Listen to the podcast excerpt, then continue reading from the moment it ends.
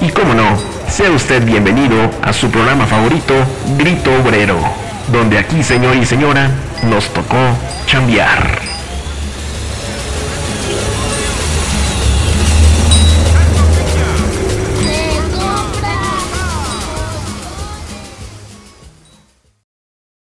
Paloma bandida, paloma bandida. Súbale, súbale, súbale, mi lugar de vacío, súbale, toreo, Cuantitlán. Ay, cabrón, cálmate, güey. ¿Qué pedo, pinche doc? Ya estamos, ya estamos grabando, Ya, güey. güey, ya, cabrón. Ay, cabrón, perdón, perdón, perdón, déjame ubicarme. Buenas noches, México. Buenos días, Madrid. Y buenas, buenas tardes, Kuala Lumpur. Ay, Buenas eh. tardes a todos. Eh, ¿Te cobras uno, por favor, aquí? A, a- a la defensa, por favor. ¿Qué tal? Muy buenas noches, ¿cómo están? Nuevamente, gracias por acompañarnos en este podcast, su podcast, Grito Obrero. Yo soy el Paul. Yo soy Pablo. Yo soy el George. Y nuevamente estamos aquí reunidos. Gracias por, por acompañarnos, por seguirnos en las redes sociales.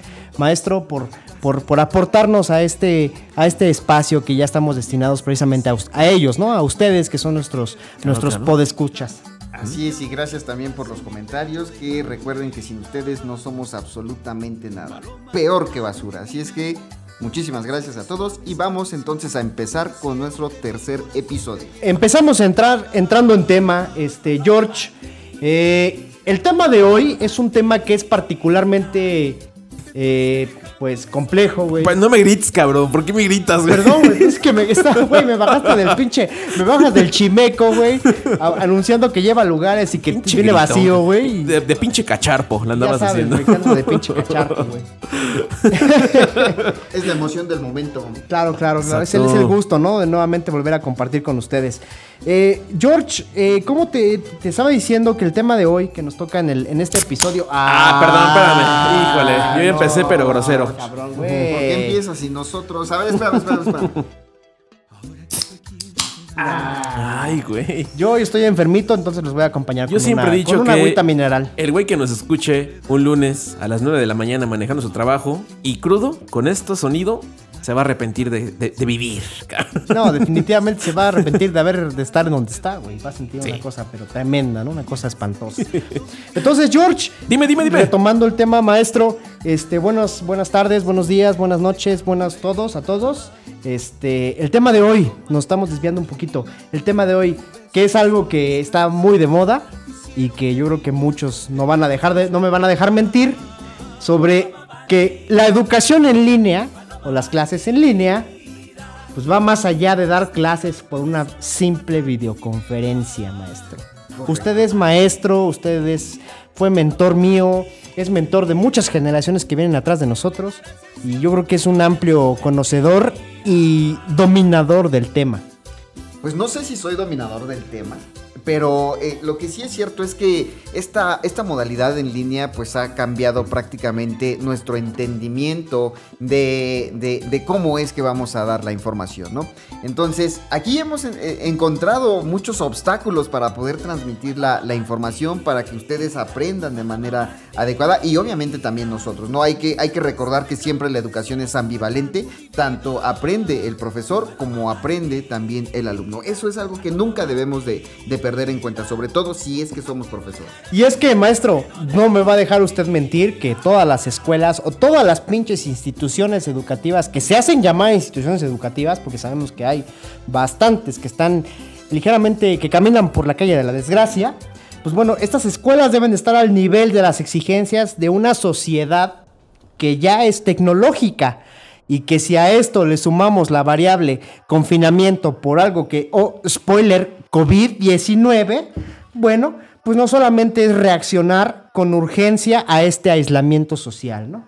Sí, por supuesto que sí, debemos de estar bien preparados y, y ahorita fue en donde se notó más, en donde pues prácticamente eh, quien tuvo una mejor respuesta precisamente a este confinamiento y derivado a las clases en línea, pues fueron aquellas escuelas, principalmente las privadas que tenían esta formación docente en, en transmisión de los conocimientos digitales, ¿no? Y, y las escuelas públicas ahí se vieron un poquito mermadas en, en esta situación. Entonces sí, efectivamente, esto es un reto, pero pues de, de una u otra manera, pues los profesores hemos visto eh, cómo salir adelante, cómo mandar los conocimientos o cómo atacar precisamente esta problemática que estamos tratando. Eh, George, Eh, ¿qué el maestro pedo? acaba de tocar algo bien, un punto que está ahorita de moda, güey.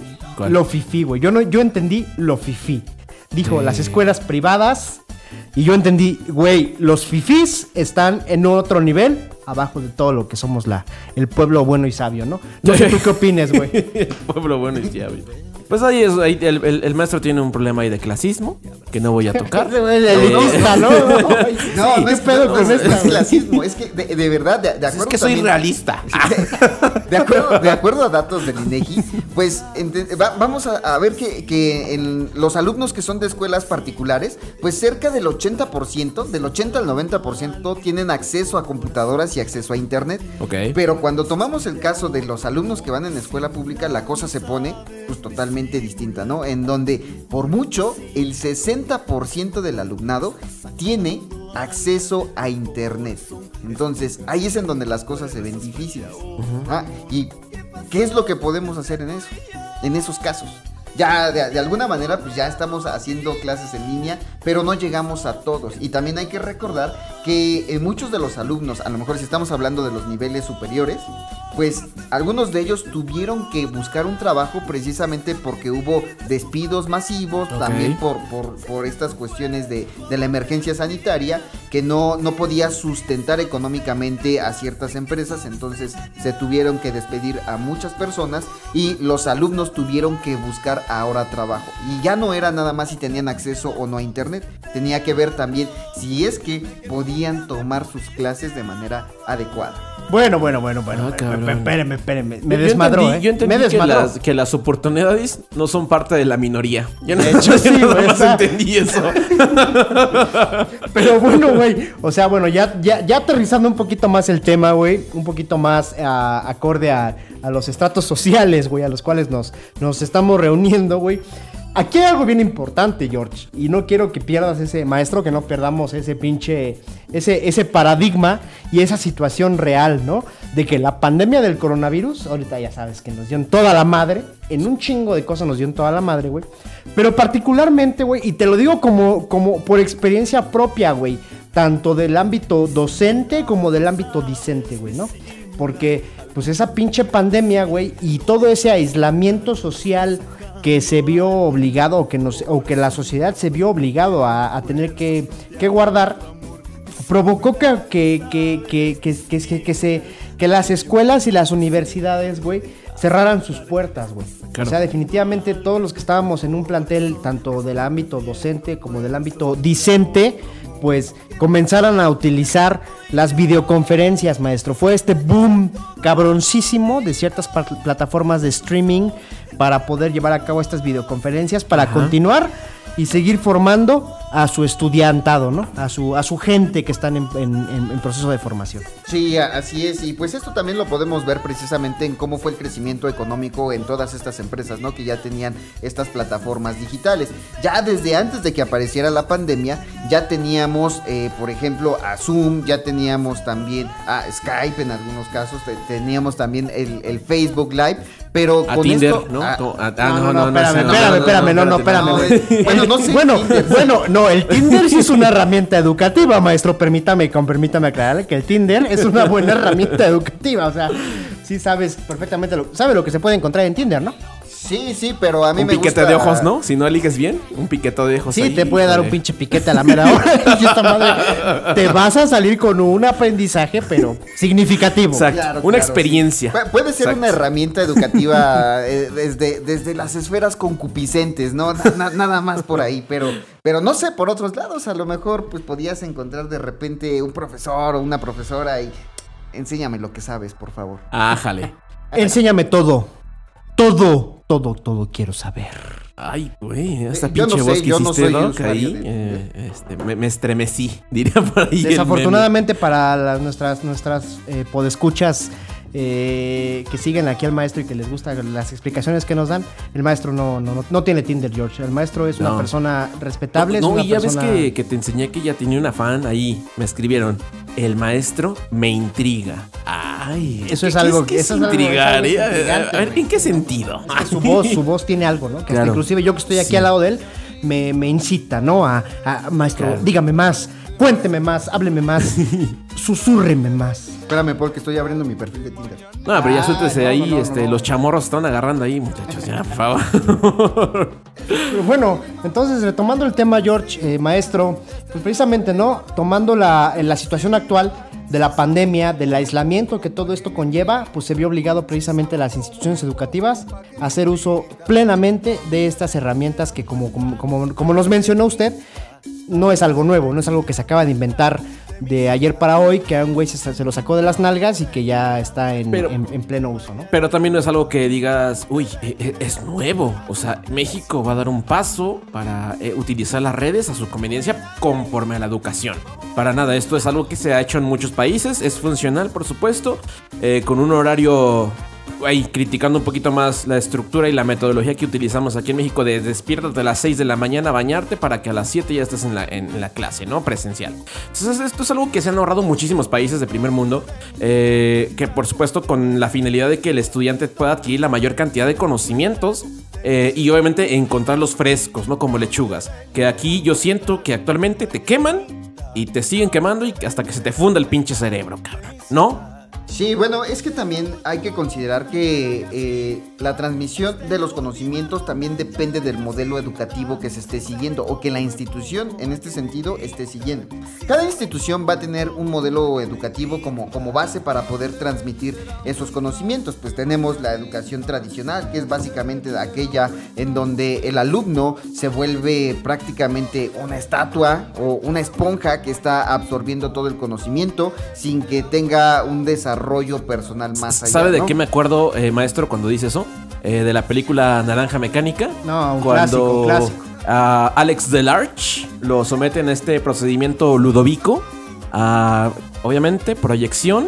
eh, y obviamente él absorber toda la información conforme a químicos, con reacciones en su cuerpo para distinguir el bien y el mal, e hidratando los ojos con un gotero, ¿no?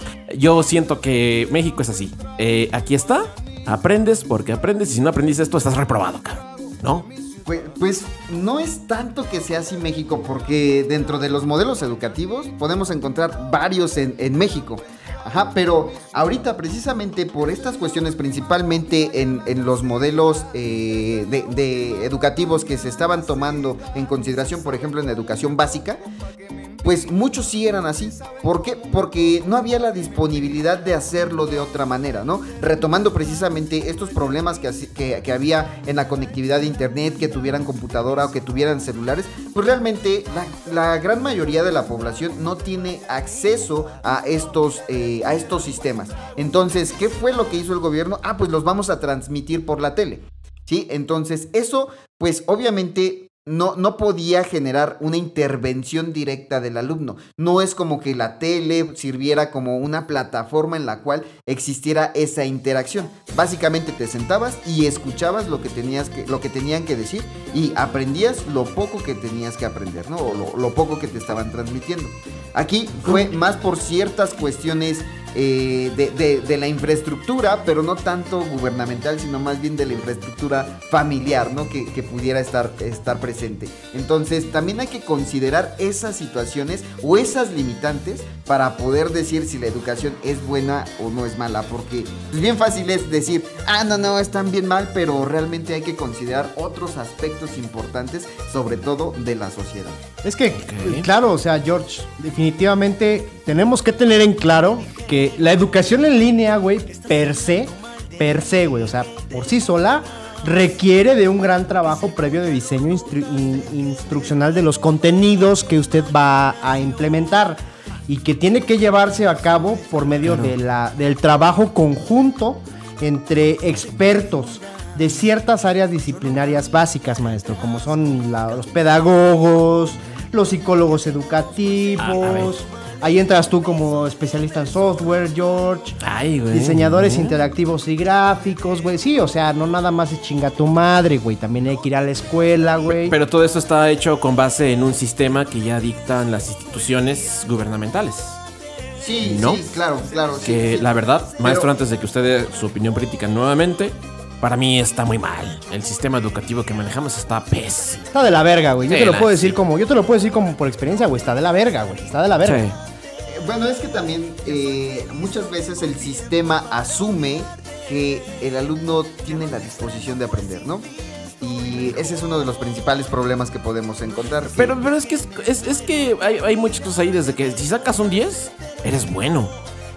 O sea, ¿cómo puedes definir eh, eh, la palabra bueno o, o, bueno, académicamente hablando, un desempeño eh, excelencia con un número? Cuando en realidad tal vez esta persona tenga más, eh, eh, se incline más hacia la creatividad. ¿Dónde están esos programas desde, eh, podría decirse, desde primaria, secundaria, donde te puedes tú eh, ver a qué eh, rama te inclinas y que tus padres obviamente te apoyen para, oye, es que mi hijo es buenísimo, es, es- un artista, ¿no? Llamémoslo de esta forma.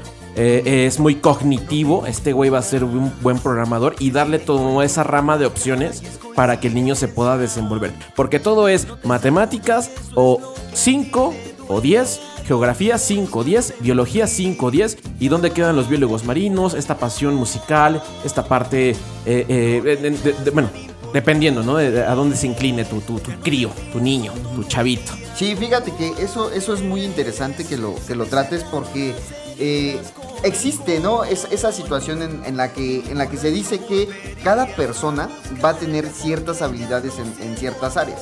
Ajá, Claro. Pero no podemos simplemente decir, ah, esta, esta persona o este niño tiene las capacidades o tiene habilidades matemáticas, y este tiene habilidades artísticas, y este otro tiene habilidades eh, informáticas, ¿no?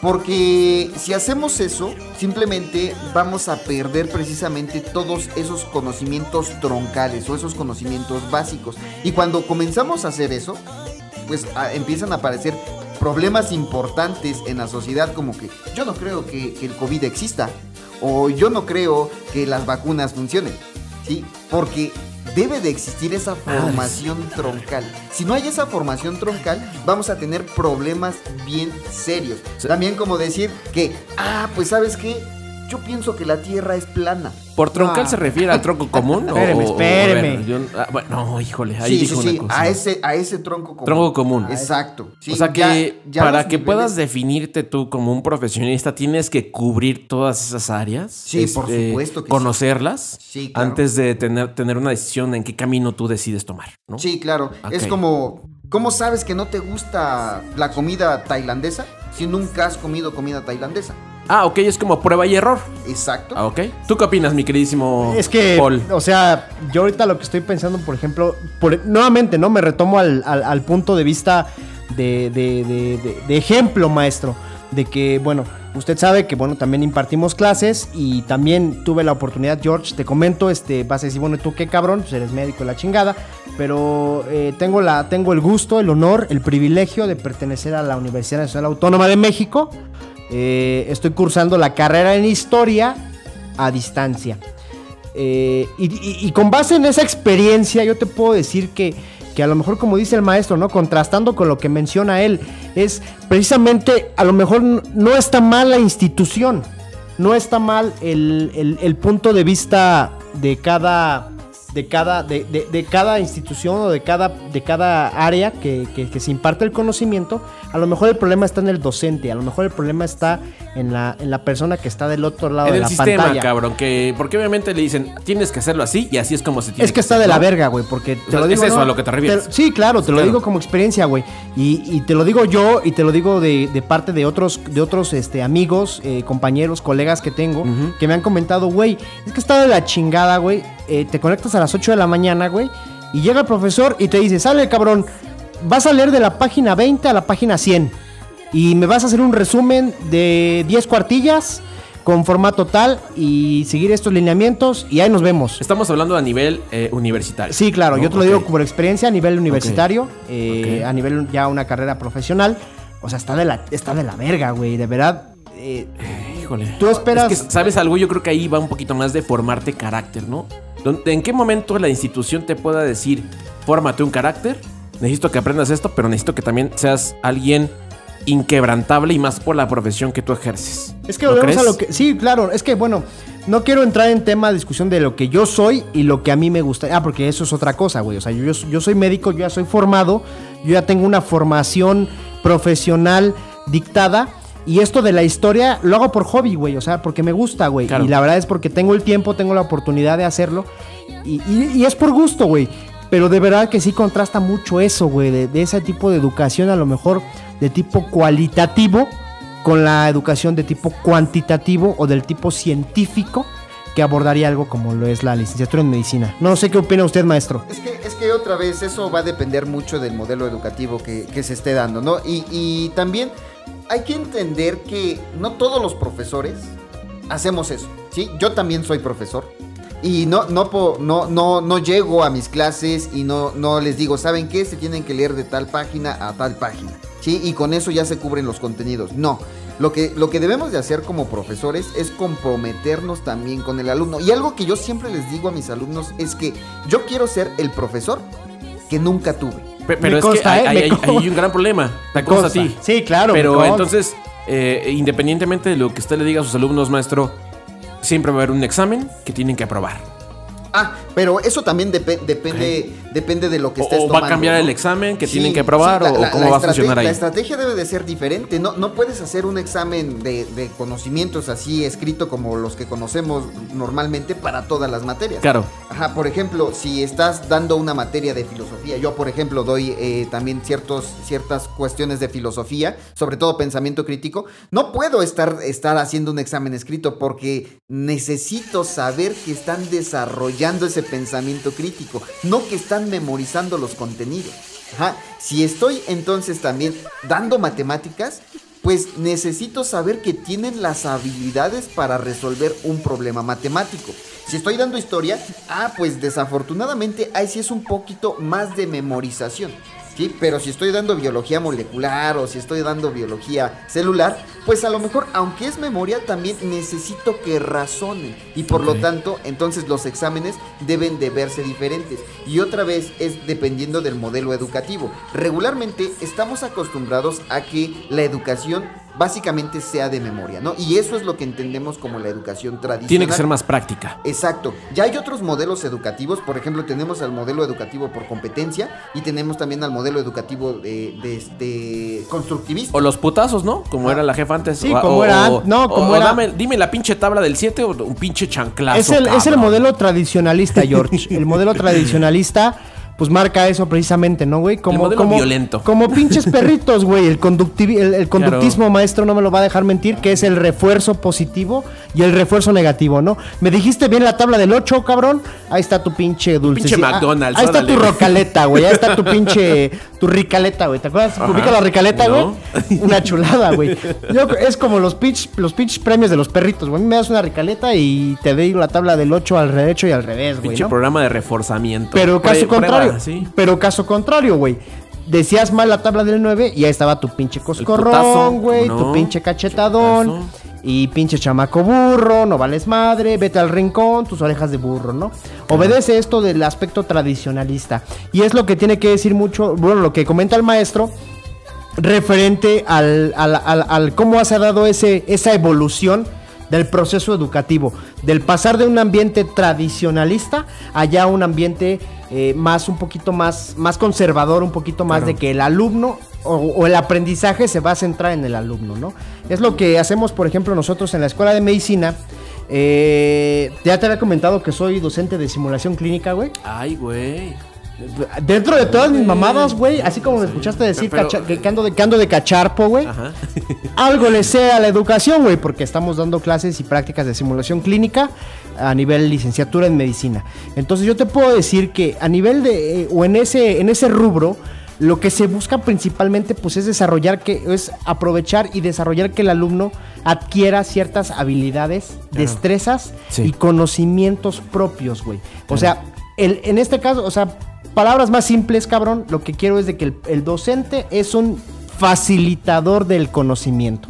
Es decir, yo como docente, como maestro, güey, no me voy a parar frente al pinche grupo y bla, bla, bla, bla, bla, bla, bla, bla. Tienes que pasar esos tips, esas mañitas, esos, esos pinches este, trucazos para que la sepan armar en grande, ¿no? Exacto, o sea, es decir, a ver, a ver, güey, vas a. Necesito que me digas. Ahora sí que el conocimiento no sirve de nada si no se comparte. Si no, si no, se, si no se comparte y si no se, se tiene el interés. Y se transmite, porque tienes que saberlo transmitir. Exactamente, güey. Yo creo que aquí el principal punto es: si conoces un tema lo vas a saber explicar.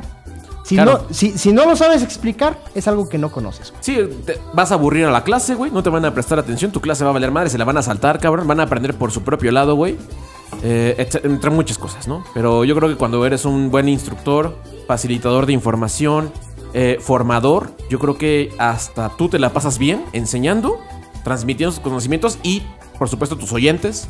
Tu audiencia se la va a pasar de huevos contigo. Vas a ser el mejor maestro de toda la pinche universidad, cabrón, ¿no? Sí, sí, claro. Y eso precisamente lo que dice Paul, en que el profesor se vuelve facilitador de contenidos, es el modelo educativo por competencia, ¿no? En donde realmente lo que estamos haciendo es que volvemos competentes a los estudiantes en un área en particular. En el caso de Paul, precisamente en esta, esta cuestión de simulación clínica, ¿no? Pero en mi caso, por ejemplo, yo los vuelvo competentes precisamente, o ese es el objetivo de mis clases, que se vuelvan competentes ya sea en filosofía, o se vuelvan competentes en su pensamiento crítico, o se vuelvan competentes en biología celular o biología molecular. Claro. ¿Sí? Pero, ¿cuál es la diferencia sustancial entre, entre un modelo tradicional y un modelo por, por competencias en este sentido? ¿no? Básicamente es la forma en la que los alumnos se desenvuelven.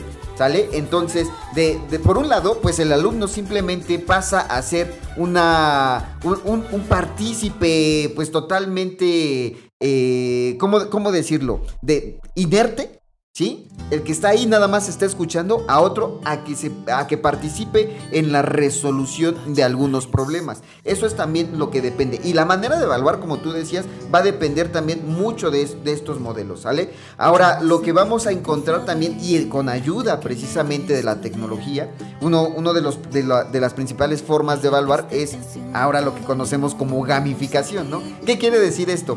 Que vamos a evaluar a los alumnos co- con juegos, ¿sí? Eh, Tomando en consideración precisamente el avance que, que hay en los juegos de video también. Es como decirlo más, hacerlo más dinámico. Exacto, hacerlo más didáctico, hacerlo más dinámico, hacerlo eh, mucho, mucho más eh, participativo para, para el estudiante, ¿no? Es decir, que no se sienta simplemente como alguien ajeno a su educación, sino que también tomen las riendas dentro de su propia educación. Eso pues lo podemos entender a lo mejor ya en niveles superiores, ¿no? Pero ¿qué hay en los niveles básicos?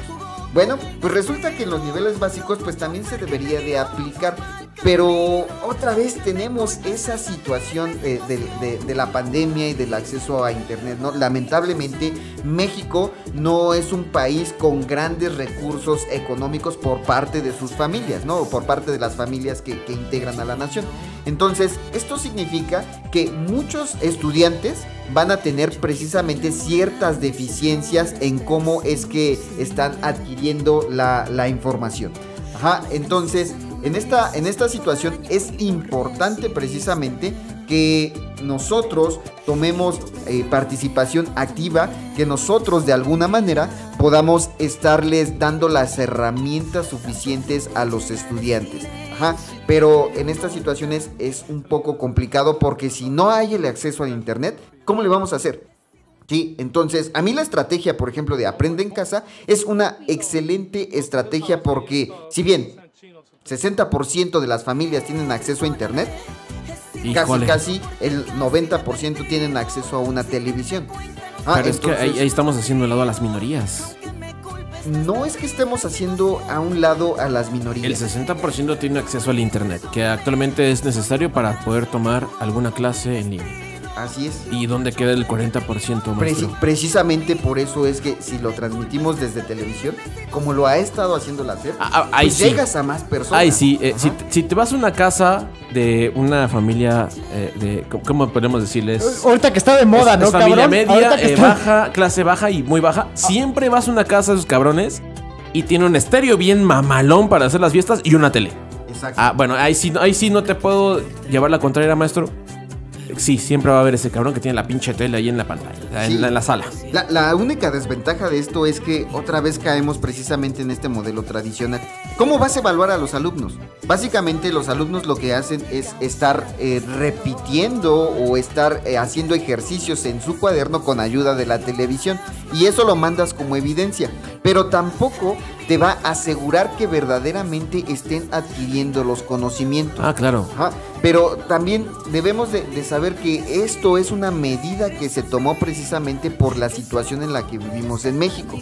Es decir, México pues no está tan preparado para una pandemia. ¿Escuchaste, AMLO? ¿Escuchaste, cabrón?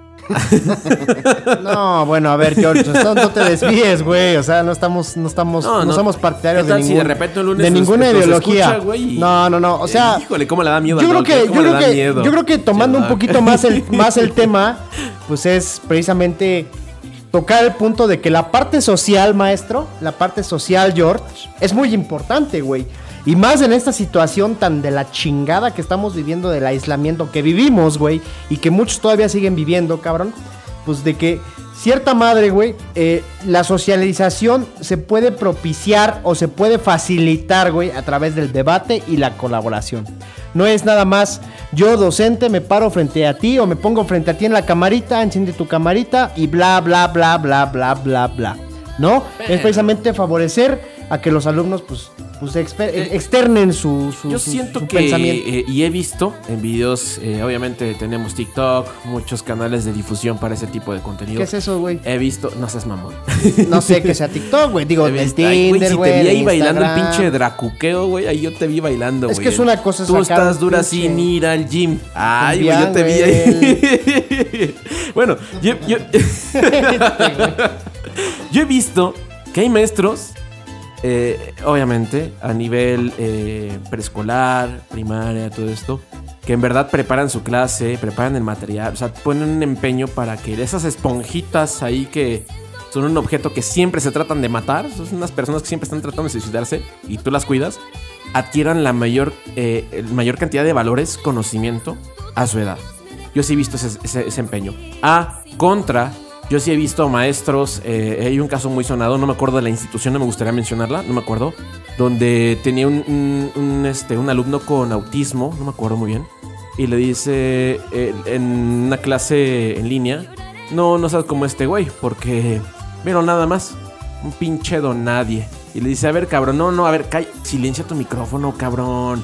Y es un profesor que ya corrieron. Entonces no, no me gustaría como que ver todo ese escenario eh, de profesores que lo hacen porque ganan dinero y hacen lo que dicta el sistema a la contra que es ver cómo en verdad eh, profesores ponen todo el empeño. Y no sé si esto, maestros, ustedes que han dado clase, tengan que seguir cientos lineamientos. El sistema le dice, tienes que evaluar así, tienes que enseñar esto y el examen dicta esto. O tienen ustedes la apertura a poder evaluar eh, obviamente con, con su expertise, decir esto sí te va a servir y con, con base en eso hacer un programa que ustedes tengan la absoluta libertad para poder evaluar y eh, desenvolver o, eh, ¿cómo le podríamos decir? Que sus alumnos eh, tengan la cantidad de conocimientos necesarios. Fíjate ¿No? que, que, bueno, afortunadamente en, en las áreas ya superiores, en, el- en la educación superior, pues tenemos precisamente esta libertad de cátedra. Nosotros podemos dar nuestras clases como querramos, pero también debemos de cumplir con ciertos contenidos. Claro. Ajá, eh, porque precisamente estos contenidos son los contenidos básicos que, debe, que deben de generar o, o- o los conocimientos básicos que debe de tener una persona. Sí, si nosotros eh, comenzamos a demeritar esos contenidos, pues básicamente pues estamos demeritando al sistema educativo, ¿no? Pero también es importante, y yo por ejemplo lo, lo hago y lo, y lo considero con mis alumnos y siempre se los digo, prefiero que aprendan un tema bien a que tengan 20 temas sin aprender bien, ¿no? Claro. Entonces, y esto es un poquito más marcado precisamente en educación en línea. Anteriormente, cuando estábamos presencialmente, pues encontrábamos ciertas dificultades en cómo transmitir el conocimiento. Y ahorita que no existe esa conexión social o que no existe esa conexión humana, pues es un poquito más difícil poder generar esos conocimientos, ¿no? Pero de una u otra manera tenemos que buscar las, las formas en, en- en cómo transmitir los conocimientos de manera adecuada. Claro. Y precisamente es aquí en donde las tecnologías pues nos van a facilitar precisamente toda esta situación. ¿Cómo? Pues utiliza juegos, eh, utiliza eh, las plataformas que, que existen, utiliza las pizarras virtuales, utiliza videos de YouTube, utiliza todos los medios que tengas a tu alcance para poder dar los contenidos de manera más adecuada, de manera más eficiente y que se lleven los mayores conocimientos que se puedan, ¿no? Y sí, efectivamente, como dices, hay profesores que, pues vamos a decirlo así, les, les vale madre. En Ajá. la personal, a mí en la secundaria hay maestro que toca ese, ese punto. A ver, a mí me interesa eso, güey. No, hombre, teníamos. ¿A quién vas a citar, cabrón? Híjole, tengo una cantidad de maestros. de- Es que no les hemos eh, comentado, puede escuchar, Sí, no pero el, el. Doc, aquí Paul y yo fuimos compañeros de secundaria. Desde el te- mismísimo Chayo, pueblo de Azcapotzalza, vale. La secundaria O sea, que ya se número conocen de atrás 193. ¿Cómo se llamaba? Es, Nos este- conocemos de tiempo atrás. No, estábamos ahí en la secundaria 193, enfrente del Bachilleres 1. ¿Cuál era la 100? Julián Carrillo. Allá al ladito del pinche metro Chayo, valedor. Ahí, Ahí. donde, No, donde sales, entras, pero no sales. Sí, sí me llegó a tocar un profesor que literal dijo, no, pues la verdad, eh, yo nada más los vengo aquí a cuidar en lo que sus papás trabajan. ¿Qué opina usted de ese punto? No, pues mira, Está Pero cabrón, bueno, a ¿no? ver, a Ah, ver, yo quiero, cabrón, yo está quiero cabrón. tomar un poquito más de contexto. A ver, sí, no, a ver, Estamos a hablando por ahí del año 2005, güey, o del 2000, No, güey, del 2000 ¿cuántos años tenemos? 2003, güey. ¿Cuántos años tienes, güey? 30, güey. Ah, pues entonces sí, como del 2000, Sí, como el 2005, No sé qué güey, generación soy. 2004, Ah, soy malísimo no para los números. güey, 2004, 2005, güey, por ahí esos años, güey, no sé. Güey, es que de verdad, güey, yo, o sea, yo creo que la, la- el modelo educativo ha tenido un cambio sumamente radical de los 2010 para acá, güey. O sea, del Claro. 2010 al 2020 el cambio fue brutal, güey. ¿No? Nosotros, como dices tú ahorita, el ejemplo de la secundaria, güey, de que llegaba, de que así decía, me vale madre, yo los vengo a cuidar y hagan lo que se les dé su rechingada Sí, gana. Eh, si aprenden, aprenden, y si no, pues ni Me vale pedo, güey. madre, Ustedes A mí son- me están pagando por lo mismo. Ustedes van a ser los choferes de Uber, ¿no? Bueno, en ese entonces no había Uber, pero pues, Híjole. ustedes van a ser los que van a andar ahí de ruleteros, güey. ¿no? Entonces, Ruleteros con estilo. vas a ser el que va a estar ahí ruleteando, güey, ¿no? Y esa era, esa era la mentalidad del profesor, que obedece precisamente a este, a este ámbito tradicionalista que yo te comento, ¿no? Entonces yo creo que eh, la realidad es de que el cambio ha sido, sí ha sido muy marcado. Claro. Eh, ahorita ya, yo creo que si pones a alguien, a un profesor, en, en- en X nivel, de, en X nivel de, de conocimientos, en X nivel de aprendizaje, y que diga eso, güey, que nos dijeron en la secundaria, cabrón, Ah, no ¿qué crees que va a pasar, güey? Pues obviamente todos los pinches squinkles lo van a subir a Twitter, güey, los van a, Sí. lo van a subir a Instagram, güey. al- ¿Cómo dijiste, güey? ¿El TikTok? Ah, TikTok. Esa mierda, güey, la van a subir a esa madre, güey. Ahí donde baila es perreo. Ahí vivo, donde no me digan, güey, no, no me sigan, pero es como eh, Doc Poli. Paul Caliente. Paul Caliente 295, 69. Doctor Caliente. No me sigan, pero bueno, lo van a subir a esa madre, güey, a esa pinche red, güey, y te van a quemar, güey, te van a se te van a ir a, se te van a ir a la yugular, güey. que bien, güey. El, el internet ya les da miedo. Cuando antes en internet no eras nadie. El presidente ni siquiera era nadie en internet antes. cabrón. Ahorita ya tiene una gran presencia.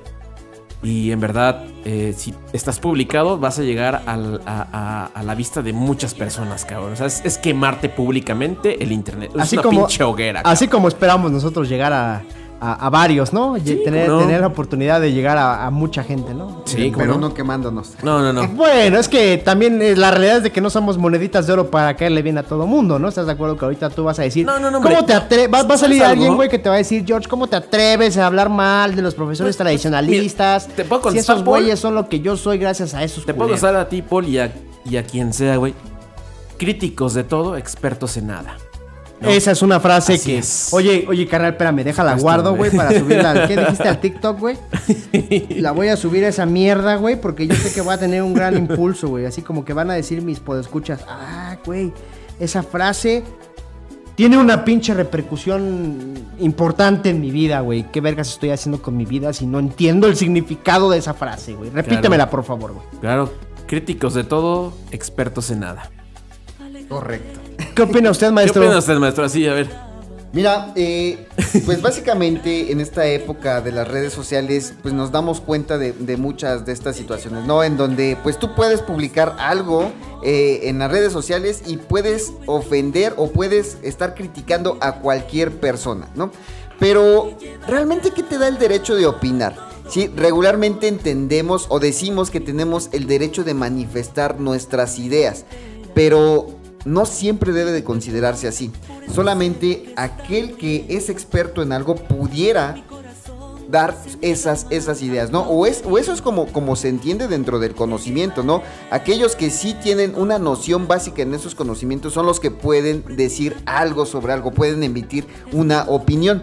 Porque si no hay un conocimiento, la opinión no se vuelve opinión, se vuelve simple interpretación. Y por lo tanto, entonces debemos de tener cierta, cierto conocimiento de las cosas que estamos diciendo, ¿no? Y aquí, por ejemplo, en las cuestiones educativas, es importante también señalar esa cuestión. Los profesores deben de estar preparados también en, en el área que, que- que están dando. Y por supuesto no debemos de caer en esas controversias o en esa situación de que, ah, pues hazte güey. A mí, Entonces- a mí me vale, de todas formas me están pagando. El, el ser profesor es un compromiso súper enorme, no con la nación, sino con el futuro de las personas. Ay, cabrón. Pero, oiga, entonces, a ver. Alguien que no tiene la experiencia. ¿La experiencia a qué? ¿O de qué estás hablando, Paul? O sea, a ver. Maestro, alguien que no tiene o que no cuenta con la experiencia en el tema, ¿no es capaz de ser un profesor?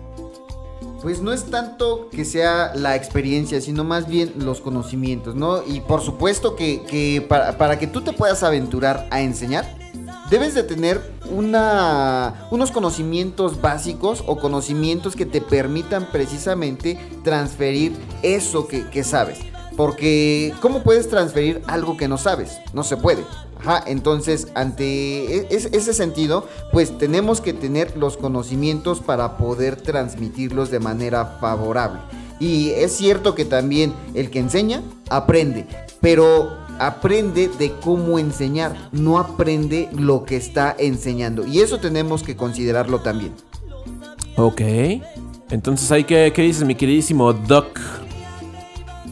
Yo creo que parte de todo esto, insisto mucho, es la socialización, ¿no? Es el manejo de cómo, o la dinámica que puede implementar un, un docente, porque, como dice usted, si el hecho de que ese docente aprenda o sepa más bien cómo transmitir el conocimiento, si no tiene los canales y la forma de poder llegarle a sus alumnos, pues ya vamos a estar ahí complicada la cosa, ¿no? Yo creo que es eso. Sí, por supuesto. Mira, podemos tener personas que son expertas en sus temas, pero no saben enseñar.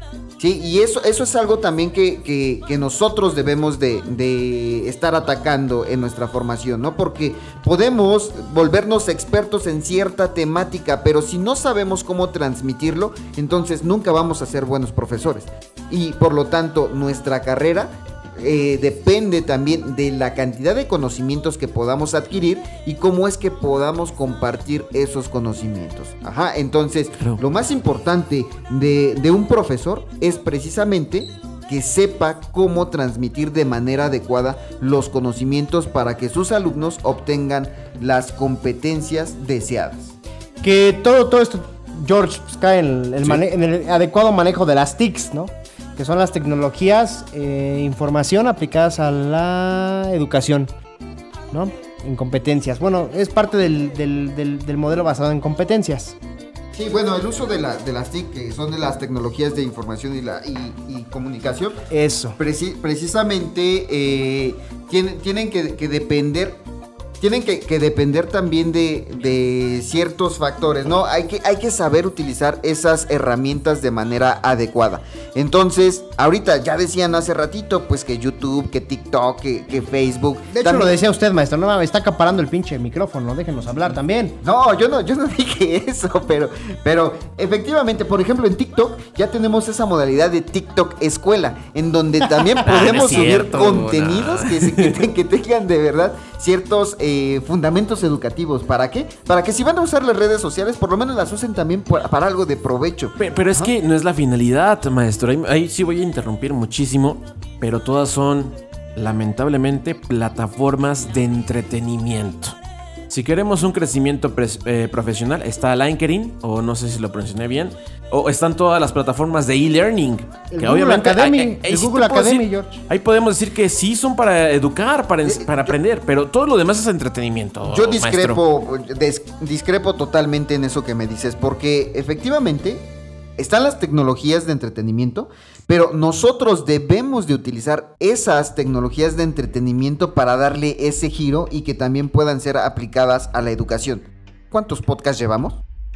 Este es el tercer episodio, ¿cómo no? Con mucho gusto. Póngase abusado, maestro. No sabe ni cuántos llevamos. O sea, llevamos a, tres a- a episodios. eso, a eso voy. Estamos utilizando una herramienta de entretenimiento para poder tocar temas fundamentales Pero o no para es poder el tocar canal de difusión adecuado.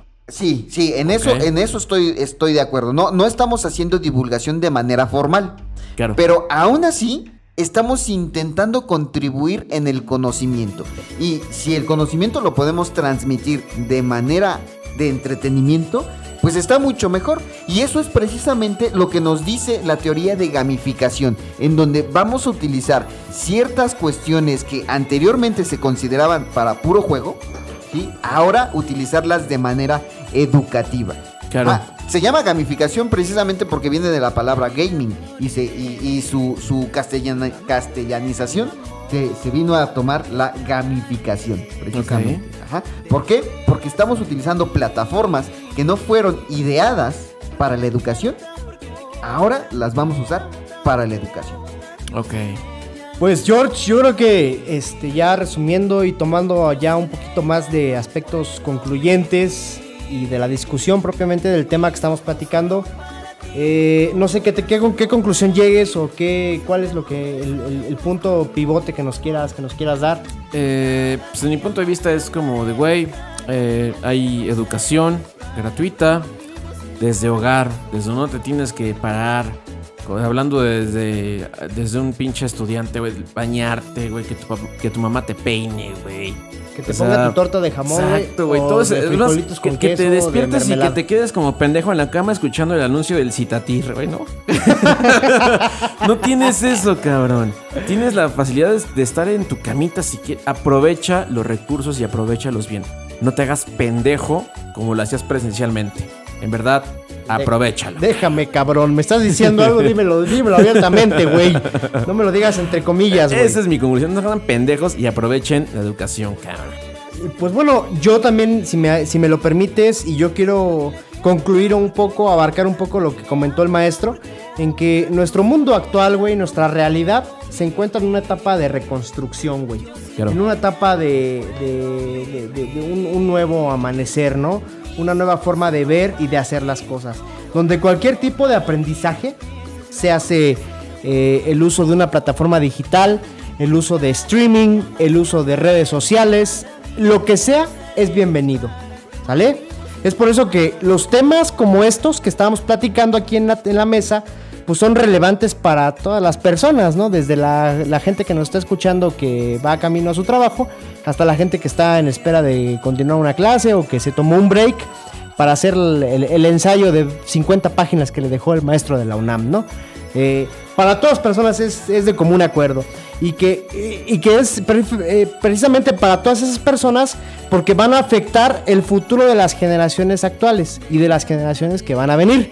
Porque todas las generaciones que vienen pues van a estar súper empapadas en todo esto de las nuevas tecnologías y de las redes sociales. Entonces yo creo que la educación a distancia se ha vuelto muy relevante y que las nuevas tecnologías se han, se convertido en, en la mano derecha, maestro, no me va a dejar mentir, en la mano derecha de los que tenemos este, este privilegio que es transmitir y facilitar el conocimiento. Es correcto, Paul. Sí, sí es muy importante que utilizamos estas tecnologías y también eh, yo lo que siempre recomiendo es que se vuelvan críticos con su propia formación y con los contenidos que les están dando. Es decir, que siempre cuestionen todo.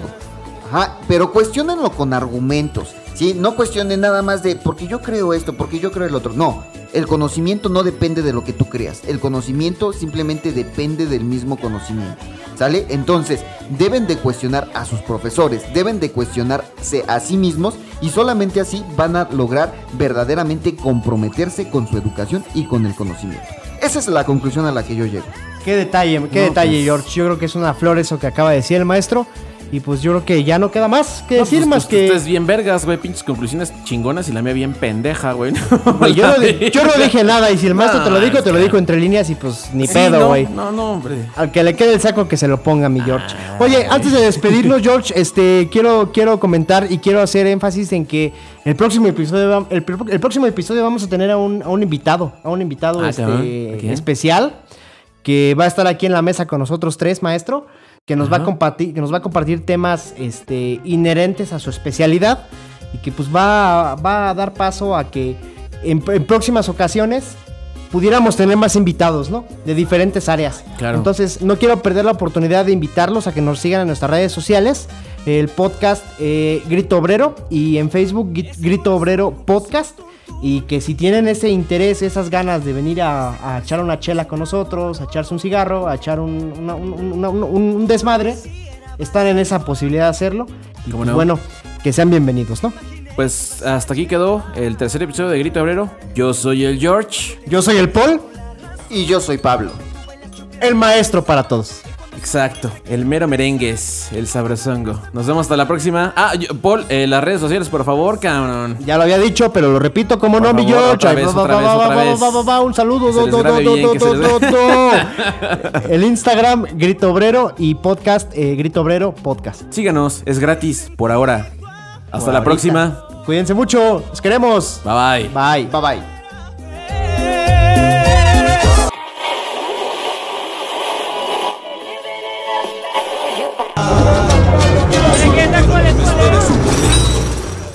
Llegamos al final de nuestra audición.